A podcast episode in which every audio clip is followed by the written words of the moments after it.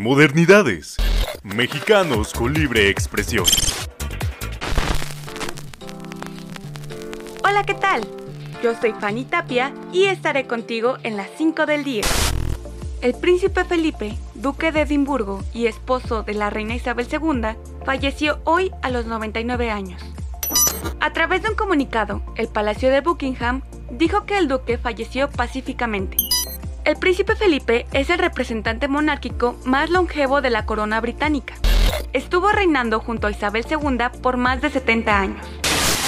Ahora, en noticias nacionales, el presidente Andrés Manuel López Obrador dio a conocer este 9 de abril las fechas para la vacunación de personas de 50 a 59 años.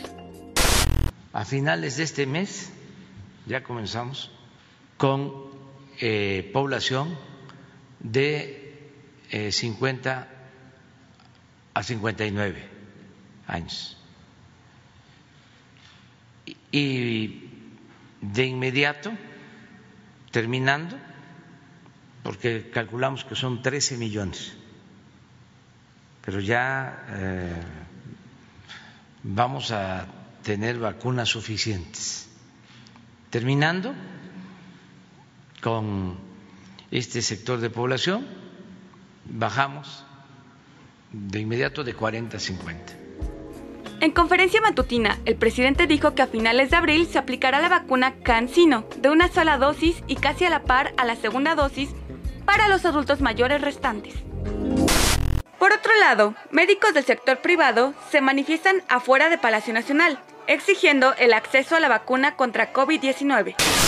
Pedimos de la manera más eh, atenta, cordial, que se nos tome en cuenta para esta vacunación. Somos personal, somos humanos y estamos muy vulnerables. Alrededor de 50 empleados del sector médico privado se dieron cita a las 8 a.m. para la manifestación en la plancha del Zócalo Capitalino. El presidente les pide paciencia asegurándoles que ya les tocará cuando nos toque a todos. Entonces, eh, yo entiendo la demanda de los médicos, no la tiramos al cesto de la basura, pero tenemos ya una estrategia que consideramos nos va a ayudar a todos. Esta es una prueba de audio de los altavoces de la Ciudad de México.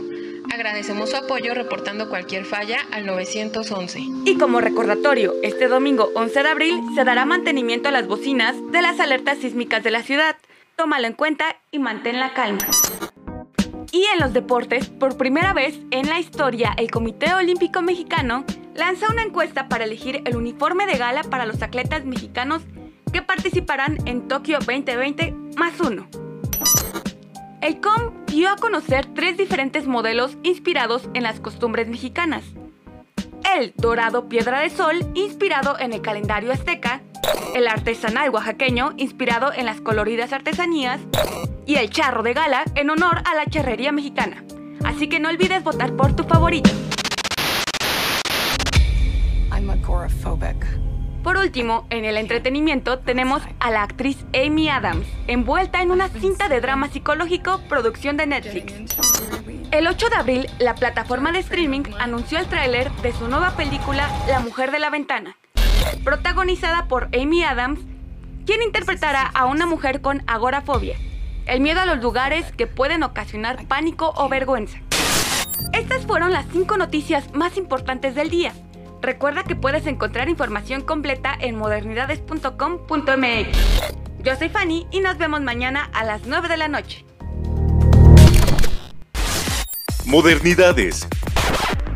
Mexicanos. Mexicanos. Mexicanos. Mexicanos con libre expresión.